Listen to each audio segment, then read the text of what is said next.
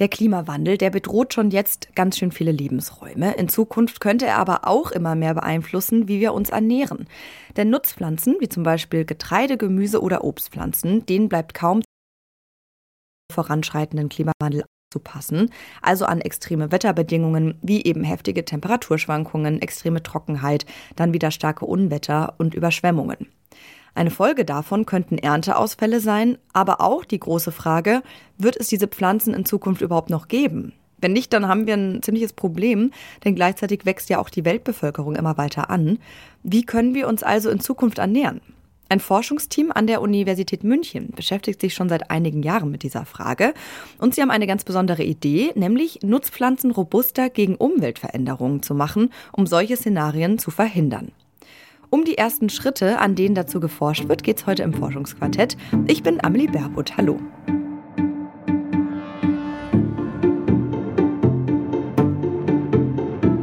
Das Forschungsquartett. Wissenschaft bei Detektor FM.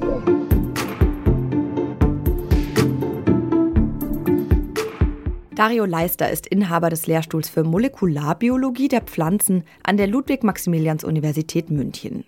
Sein langfristiges Ziel ist es, Nutzpflanzen dazu zu bringen, sich schneller und besser an den Klimawandel anzupassen, damit sie auch in Zukunft weiter wachsen und wir von ihnen leben können. Um sich diesem Ziel zu nähern, forscht das Team um Dario Leister zum sogenannten molekularen Tuning. Was genau das ist und warum die Photosynthese dabei eine große Rolle spielt, das hat Dario Leister meiner Kollegin Charlotte Müller erklärt. Wir sprechen jetzt von Homeoffice zu Homeoffice. Hallo Charlotte, schön, dass du da bist. Hallo. Zum Einstieg. Die Frage, die auf uns zukommt, ist, wie wir uns in Zukunft ernähren sollen und können. Kartoffeln zum Beispiel, die brauchen ein gemäßigtes Klima und eine gleichmäßige Wasserversorgung. Und ihr Anbau wird jetzt sogar schon in einigen Regionen in Deutschland schwierig.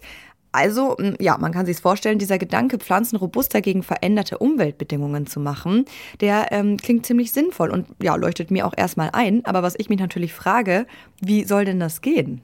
Ja, also du hast es auf jeden Fall schon richtig angedeutet. Der Klimawandel schreitet so schnell voran, dass die evolutionäre Anpassung von Pflanzen gar nicht richtig hinterherkommt. Also die haben sich über wirklich lange Zeiträume an bestimmte Umweltbedingungen perfekt angepasst und das wird jetzt durch den Klimawandel in sehr kurzer Zeit alles wieder über den Haufen geworfen. Deswegen will die Forschungsgruppe eben die genetische Anpassung der Pflanzen an veränderte Umweltbedingungen beschleunigen, damit sie eben resistenter werden und weiterhin viel Ertrag bringen. Und das macht die Forschungsgruppe mit Hilfe des sogenannten molekularen Tunings. Mhm. Genau, das haben wir ja vorhin auch schon kurz erwähnt. Das heißt, die Pflanzen werden also aufgemotzt oder wie kann ich mir das vorstellen? Also Tuning heißt sinngemäß so viel wie an etwas herumbasteln. Und beim molekularen Tuning wird eben auf Molekularebene, also an den Genen, gebastelt. Also in diesem Fall an den Genen von Organismen. Hier noch ein kleiner Einschub. Noch wird größtenteils an Bakterien geforscht, noch nicht an richtigen Nutzpflanzen und deswegen rede ich jetzt auch erstmal nur von Organismen. Ja, und wir wissen ja alle, dass Gene bestimmte Abschnitte auf dem Erbgut sind, die jetzt mal ganz grob gesagt über äußere Erscheinungen und Eigenschaften bestimmen. Und das ist dann natürlich sehr spannend für die Forscher, wenn sie die Eigenschaften von Organismen ändern wollen, um sie resistenter zu machen. Also sie können Gene aus dem einen Organismus in einen anderen einführen und dann eben schauen, wie sich der dadurch verändert. Aber um nochmal auf den Begriff vom molekularen Tuning zurückzukommen, es geht darum, genetische Variation zu erzeugen. Das hat mir Dario Leister so erklärt. Erst in den Organismen und dann später bei der Züchtung von richtigen Pflanzen. Mit der Idee, dass eine Pflanze so zum Beispiel resistenter gegen Trockenheit gemacht werden kann. Ich finde es klingt total spannend und ähm, auch ziemlich kompliziert. Ähm, wo also setzt Dario Leister dann mit diesem molekularen Tuning genau an? Ja, da muss man noch mal ein bisschen ausholen. Weil wenn das Ziel ist, dass die Pflanze mehr abkönnen kann und weiterhin viele Erträge bringt, dann muss man bei der Photosynthese ansetzen, denn ohne die geht in der Pflanze erstmal gar nichts. Und da machen wir vielleicht noch mal einen kurzen Rückblick in den Biounterricht. Bei der Photosynthese spalten Pflanzen mit Hilfe von Sonnenlicht Wasser und binden Kohlendioxid. Sie produzieren Sauerstoff, den wir zum Atmen brauchen, und Kohlenstoffverbindungen, die die Pflanze damit Energie versorgt. Und dann produziert die Photosynthese eben auch noch Biomasse, von der auch wir uns ja ernähren. Also das ist ein wirklich sehr komplexer Prozess, der ist perfekt abgestimmt, aber eben nicht darauf angelegt, dass die Pflanze viel Ertrag produziert, erst recht nicht unter veränderten Umweltbedingungen. Und wenn man das ändern will, dann muss man eben selbst Hand anlegen, hat mir Professor Leister erklärt. Die klassische Züchtung basiert auf veränderten Merkmalen in verschiedenen ähm, Eltern bei der Züchtung. Und dann kreuzt man das und führt dann die Merkmale darin ein ähm, in die Kultursorte, die man gerne hätte. Bei der Photosynthese funktioniert das nicht, weil es da schon gar keine Änderungen gibt a priori, die man nutzen kann bei der Züchtung. Und ähm, daher muss man dann diese Variationen bei der Photosynthese praktisch selber herstellen. Das hat die Natur einem nicht geschenkt. Also da muss der Forscher dann selber suchen, wie er die Photosynthese eventuell besser machen möchte. Okay, ich fasse nochmal grob zusammen. Also wenn man, sagen wir mal, eine besondere Pflanze züchten will, dann kreuzt man zwei verschiedene Pflanzen und erhält eine neue Variante. Aber das ist gar nicht das Ziel des Teams um Dario Leister. Die wollen nämlich den ganzen Prozess der Photosynthese besser machen, damit die Pflanzen noch effizienter sind und sich besser anpassen, also mehr Erträge bringen.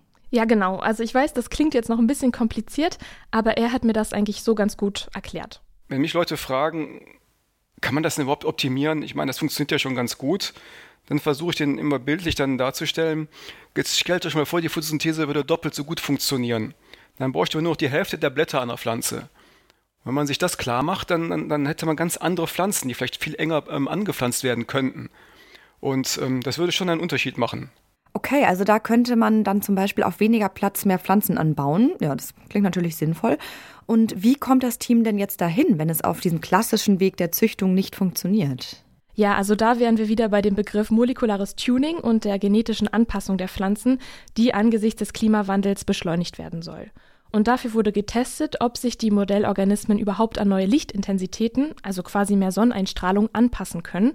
Licht, das habe ich ja vorhin schon gesagt, ist ein ganz wichtiger Faktor für die Photosynthese. Sie muss sich daran anpassen, wenn sie überleben will. Und die Forscher haben da zwei verschiedene Forschungsansätze verfolgt. Den ersten erklärt hier Professor Leister nochmal. Also wir haben da so, so, so einen zweigeteilten Forschungsansatz. Einmal diese sogenannte adaptive Evolution. Da setzt man dem Organismus praktisch einer veränderten Umwelt aus und er passt sich an.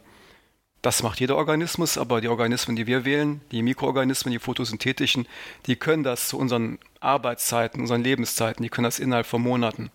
Und dann kann man diese, diese Anpassung dann ähm, durch Sequenzierung des Genoms dann herausfinden und dann direkt einsetzen, vielleicht schon in Pflanzen. Zur Erklärung, Sequenzierung des Genoms, das heißt, dass man die Erbinformationen, die sich durch die Anpassung geändert haben, entschlüsselt, also erstmal überhaupt weiß, was sich da genau verändert hat. Die Forscher haben jetzt an der Blaualge geforscht.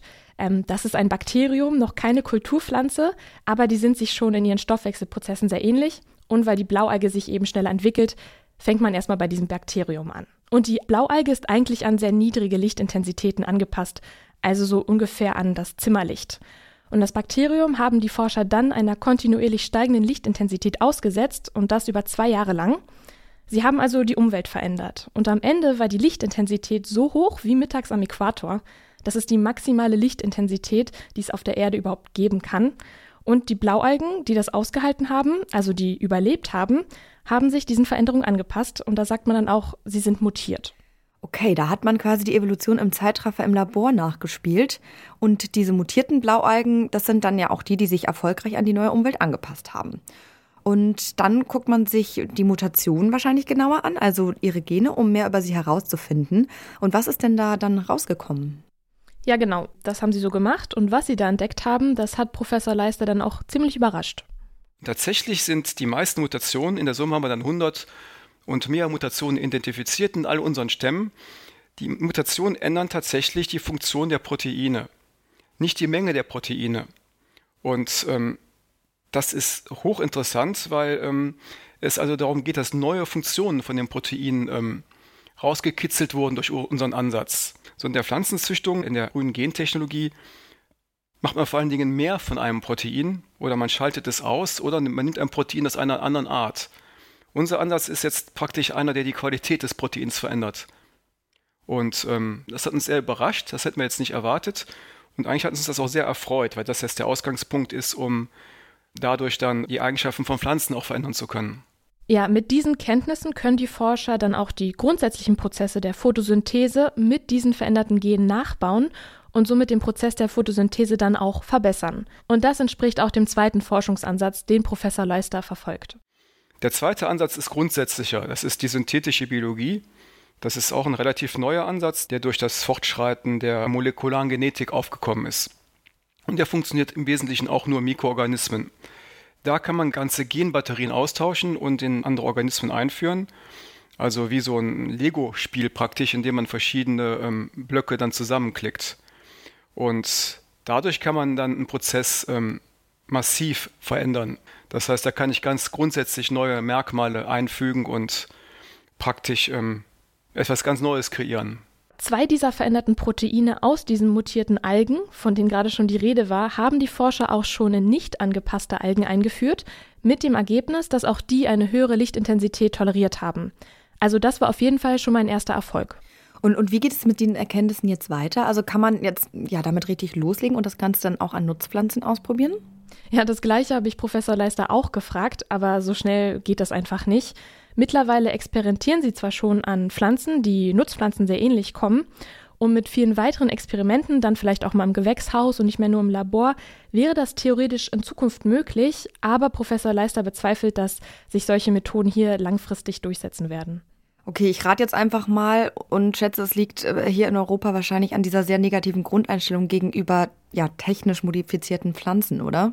Ja, genau. Also das ist der springende Punkt. Die Arbeit von Professor Leister und seinem Team wird als Gentechnologie kategorisiert.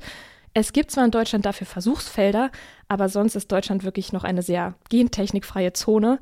Also bis wir uns hier von solchen genmodifizierten Nutzpflanzen ernähren könnten, müsste wirklich noch sehr viel passieren. Aber mit solchen Fragen hält sich Professor Leister eigentlich auch gar nicht auf. Er überlegt eigentlich schon, wo sein Forschungsansatz relevanter sein könnte. Und das zum Beispiel ist das Waldsterben, auch hier in Deutschland. Was mir halt viel mehr Sorgen macht, ist halt der, der Einfluss auf das Ökosystem. Wie kann man zum Beispiel diese Wälder retten, unsere Wälder retten? Man kann sich wahrscheinlich nicht hinstellen und sagen, das wird die Natur selber lösen. Da werden halt die ganzen Nadelhölzer uns wegsterben und über die Zeit kriegen wir wieder einen gesunden Mischwald. Ich denke, da muss man dann, dann auch ähm, proaktiv agieren und zum Beispiel beim Wald entweder robustere Sorten pflanzen, die man schon, schon kennt. Ich glaube, die Eiche ist zum Beispiel und die Buche sind da relativ gute Favoriten. Da muss man vielleicht auch proaktiv dann handeln und tatsächlich ähm, Bäume vorhandene Sorten modifizieren, dass die dem erwarteten Klimawandel dann ähm, standhalten können.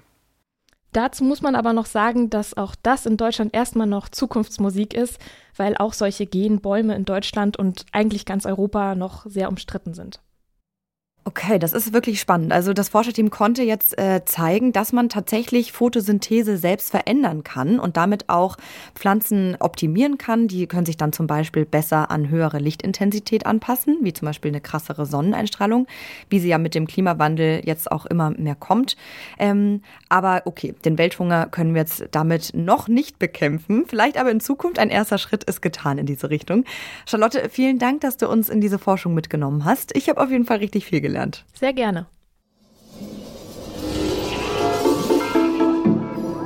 Das war's mit dem Forschungsquartett. Wenn euch der Podcast gefällt, dann könnt ihr ihn natürlich gerne abonnieren, zum Beispiel bei Spotify, Apple Podcasts, Google Podcasts oder Amazon Music. Und da findet ihr natürlich auch alle anderen Folgen vom Forschungsquartett. Ich freue mich, wenn ihr einschaltet. Ich bin Amelie Berbot und sage danke fürs Zuhören und bis ganz bald.